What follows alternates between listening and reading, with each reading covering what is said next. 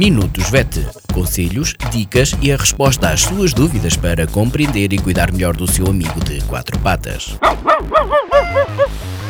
Minutos VET às quartas-feiras pelas 15h20, aqui na sua Vagos FM com a veterinária Ana Neves.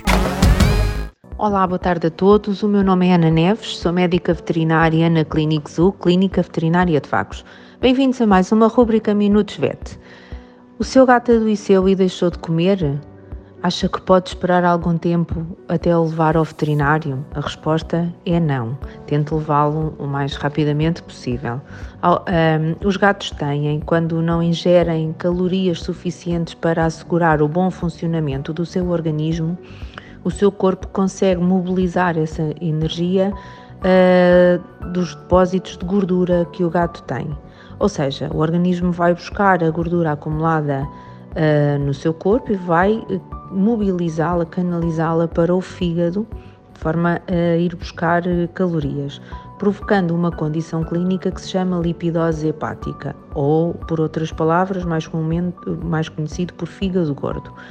Um, isto é uma esta lipidose hepática é uma complicação clínica de qualquer doença que provoque perda de apetite, ou por outras palavras, anorexia é mais suscetível de acontecer uh, e pode acontecer de forma mais grave em gatos e, desenvolver-se mais rapidamente em gatos com excesso de peso ou obesos, precisamente porque têm uma maior quantidade de gordura acumulada.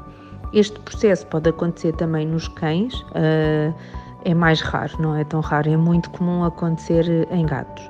A lipidose hepática vai agravar o quadro clínico, vai agravar a anorexia, provoca vômitos, diarreia, fraqueza e icterícia, que é aquela coloração amarela ou alaranjada do, do, dos tecidos. O diagnóstico é feito mediante ecografia abdominal e análises clínicas, é, a partir é suficiente para estabelecer o diagnóstico uh, de lipidose. O tratamento vai passar por controlar então a doença primária que provocou a perda de peso e, por outro lado, por fornecer um aporte energético capaz de travar este processo. Para isso, muitas vezes é necessário que o animal tenha que ser entubado e que faça alimentação forçada com hum, alimentos próprios para o efeito.